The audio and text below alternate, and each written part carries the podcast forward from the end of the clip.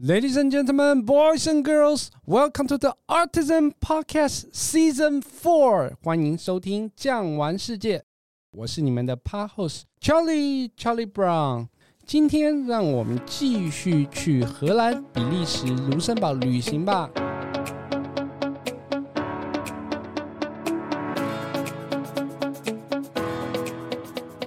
首先呢，我们还是一样介绍今天的来宾。 也是去过八十个国家的资深领队 Cliff 高福连高大哥。大家好，我是 Cliff 高福连。那我们上一集介绍都是荷兰的部分嘛，那似乎比利时的都还没有介绍到。高大哥，荷兰和比利时以前呢、啊、似乎是同一个国家，那我相信听众朋友说，哦，那为什么会分裂成两个国家呢？其实这个历史上面呢、啊，荷兰跟比利时他们也是分分合合。现在比利时这个王国的成立是在一八三零年的时候，发生了一场所谓的比利时革命。其实荷兰跟比利时他们的国土是连接在一起的，那不过因为宗教还有语言的问题，所以有很多的这种历史纠葛。他们被成为一个国家，最主要是在一八一五年的时候呢，拿破仑战败之后，当时举行的维也纳会议。要求荷兰、比利时以及卢森堡，他们组成一个叫做荷兰联合王国。一八三零年时候呢，比利时人受到法国七月革命的鼓舞，所以呢，他们就决定起来反抗当时会议的结果。荷兰人讲的是荷兰语，那比利时人分成两个语区，北部的语区呢，他们靠近荷兰，所以他们讲的那种话叫弗莱蒙语。那另外南部的呢，叫瓦隆语。瓦隆语的话就比较像法语，因为跟法国接壤。同时，它还有一些少部分人靠近德国那一区讲的也有点像德语。所以呢，其实是有不同的语言结构。当时除了语言是一个很大的问题，还有一个就是宗教。荷兰它是属于新教的国家，比利时是天主教。当时强行结合在一起以后，就有很多的这种冲突发生。所以当时他们在一八三零年的时候呢，决定起来革命，然后大概将近两个月的时间，后来比利时就是成功的独立出来，同时当时的卢森堡也顺势就脱离，成为三个国家。所以原来的荷兰、比利时、卢森堡三个国家其实是被人家强行扭在一起的，所以说强扭的瓜不甜呐、啊。他们后来就是各自独立了，不过他们的语言也是不一样，因为他们其实土地面积都很小嘛。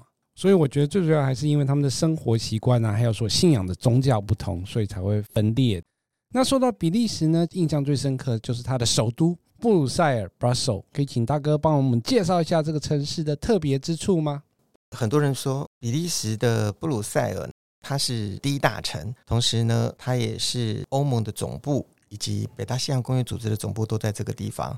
除了这两个机构之外呢，还有许多的国际组织总部都设在布鲁塞尔。所以布鲁塞尔可以说是一个在欧洲最国际的城市。布鲁塞尔除了以国际城市闻名呢，另外老城区的部分，它有被选为世界文化遗产的大广场。那这个大广场就是法国的作家。维克多·雨果，他也曾经居住在这个地方，赞美这里是全世界上最美丽的广场。那当然，到了布鲁塞尔，绝对不能错过的就是尿尿小童的雕像。尿尿小童，他的知名度实在是太高了，很多人可能抱着很大的期望去看，结果呢，每次到了那个地方，就会发现怎么这么小？其实它大概就是五十几公分的一个大小而已。不过不要小看它哦，这个尿尿小童他已经有四百岁了。对。那还有被关起来吗？不让你去触摸？对对对，因为之前曾经发生失窃案，尿尿小童曾经被偷走，所以现在放在那个地方的其实是复制品。复制品，真品已经收到他们的博物馆里面去馆藏，珍藏起来，就跟那个意大利的米开朗基罗的雕像一样，在广场上看到都是复制品。不过没有关系啦，我觉得是一个体验嘛，对不对？嗯，是。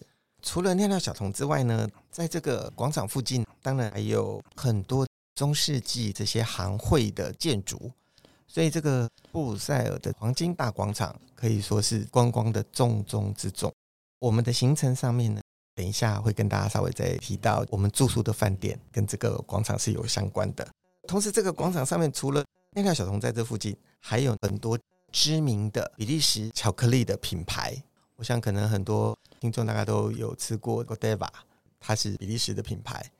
很多人讲到巧克力，第一个想到的是瑞士。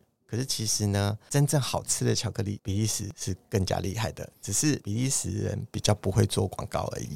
它是宣传公关啦，没有像瑞士人这么会宣传。那除了我们刚刚说的，它的首都也是欧盟总部布鲁塞尔之外，比利时还有什么其他地方也值得我们去造访的吗？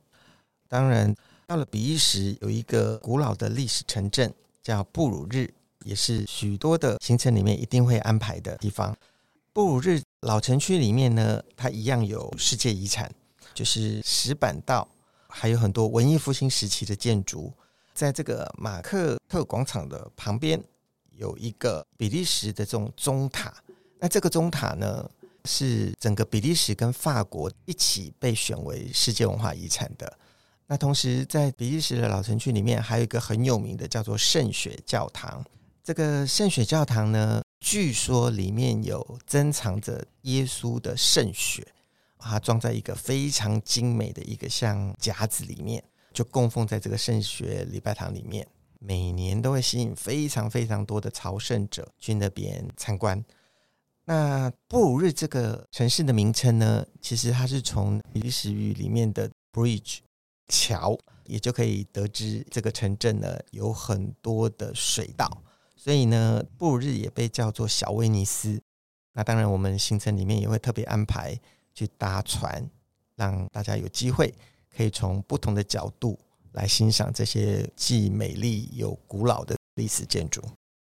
对了，刚刚讲到说布鲁日，那它跟威尼斯一样是只能用走的吗？还是说它可以接受少部分的车子？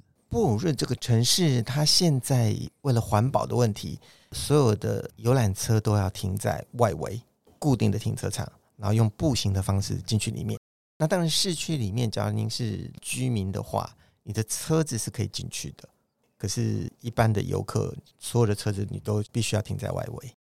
原来是这样子。好，有一个问题想要请问一下，因为我们在闲逛的时候，我们比较常看到的荷兰、比利时啊，都是跟法国连在一起，荷比法、法比荷。为什么这一次会安排连接是卢森堡呢？其实卢森堡大公国是目前欧洲硕果仅存的唯一的一个大公国，其他的历史上的大公国全部都被合并了，并入到各个不同的国家里面，所以它是唯一仅存的一个国。那境内呢，它有欧盟的法院，还有欧盟的审计院，同时还有欧洲投资银行，这些都是欧盟的机构。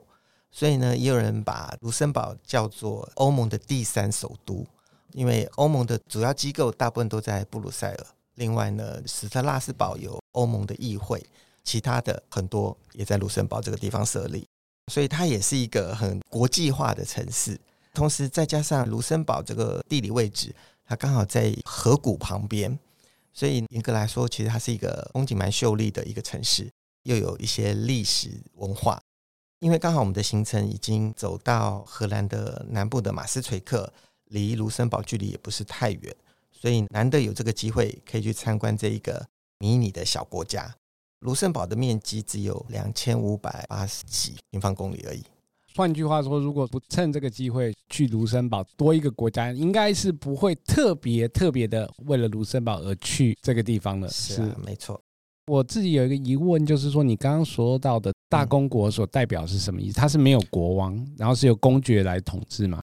因为欧洲的中世纪封建制度下面呢，国王下就是分公侯伯子男这五个爵位，可是公爵上面呢，又特别再增设了一个所谓的大公爵。大公爵的地位就相当于整个公爵之上的，可是又还没到国王的程度。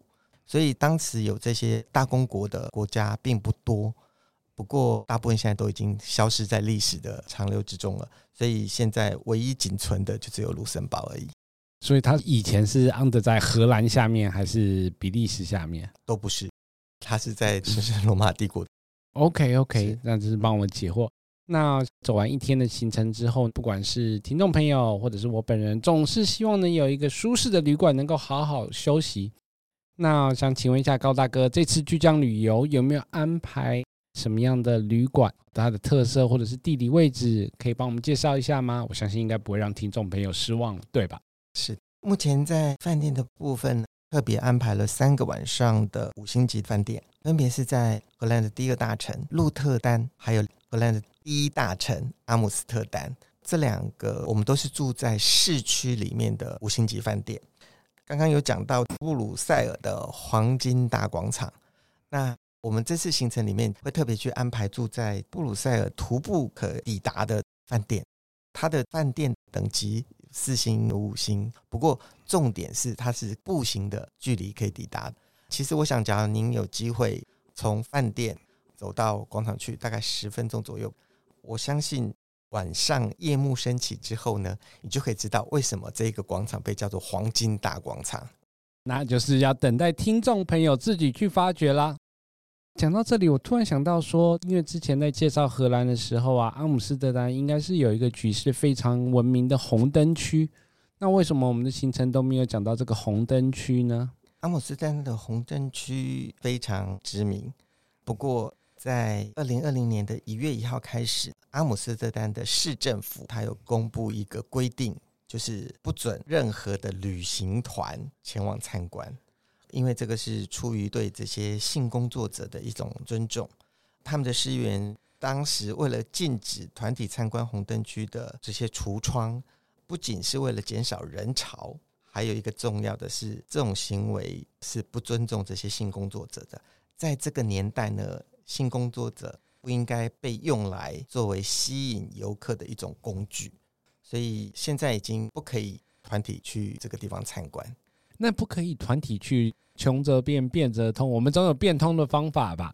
那我们会不会带到附近跟他讲？哎，你往这里走五十公尺就是那个地方，会这样子吗？其实，在二零二零年的一月一号之前。二零一九年的时候，他就已经发布了一个规定，就是旅行团领队不可以带游客去那个地方，可以申请一种特别的观光团去那个地方。可是呢，他去那边参观有很多的规矩，比方说，你看到橱窗的时候，你要背对橱窗，你不可以面对着他，而且去到那边不可以大声喧哗，不可以指指点点，不准拍照，有非常多的规定。不过，在二零二零年的一月一号开始，规定更加严格。可能很多人很好奇，还是会想一探究竟。去一定是可以去的，因为它毕竟是一个开放的地方嘛。只是去到那边以后，第一个那边的治安的确比较不好，再加上它现在有很多的规定，所以您假如想去，还是可以。第一个最重要就是不能拍照，你自己前往当然是没有问题的。所以说，我们还是会带到水坝广场，然后跟大家讲说，再往这边走个一百公尺、一百五十公尺就是红灯区了。不过这边特别提醒听众朋友啦，如果说真的对这有兴趣的，就自己去逛一逛就好。我们还是尊重一下别人，不要拍照。那除了我们刚刚上述的这些知名的地方以外，还有什么是值得我们造访，但是还没有介绍到的吗？比方我们行程里面会去的马斯垂克。马斯垂克，它在荷兰比较偏南边的地方，其他很多的行程有时候就会把它给删减掉。那这次我们有特别安排到马斯垂克。那到了马斯垂克呢，最重要的就是有一个叫圣彼得堡洞窟。这一个洞窟呢，是一个很特别的体验。这个洞窟是因为他们当时从十八世纪开始，当地人为了要取那个石材，开始挖掘。结果呢，那个范围越来越广，到后来形成了长达数百公里的隧道。那里面错综复杂，所以我们进去里面参观的时候，会有专业的导游提着一个油灯，带着大家进去里面参观。然后这一个地方里面，除了光秃秃的这个洞穴之外呢，上面还有当时开采岩石的矿工们，他们在上面有用碳。去画了很多不同图案的这些绘画，有一些还蛮有专业水准的，所以会参观到这些。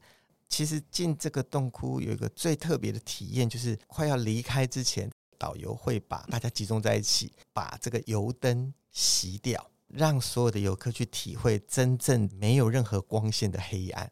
那那个体验其实是很特别的。不过也有很多客人是说很恐怖啦。当然，相对的进这个洞窟还有一个很重要的守则，就是你千万千万不可以脱离队伍，因为那个实在是太复杂了，就像迷宫一样。之前也有发生有人偷闯进去，然后就再也找不回来了。跟着队伍走，这个很重要。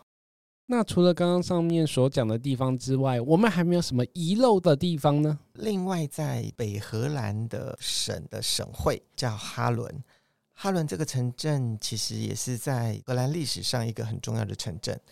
应该都听过纽约的哈林区，对不对？对，其实哈林区那个名称的由来是从哈伦这个城市转过去的，因为当时荷兰舰队曾经到美国那个地方占领过那个附近。哈林区的这个名称取用的那个名字就是哈伦。哈伦这个城镇其实跟郁金香有很密切的关系。在一六三零年的时候呢，在荷兰历史上很有名的一个事件叫做郁金香狂热。当时因为郁金香球茎才刚进口没有多久，所以呢，这个球茎的价值非常高昂。在经过炒作之后，有一些异变的球茎。比方说，花瓣开出来会有那个条纹的球茎，甚至炒到可以买一栋房子。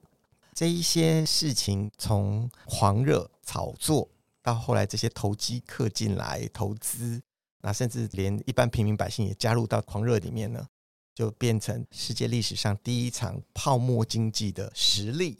当时很多人因为郁金香致富，也有很多人为了这个而身败名裂。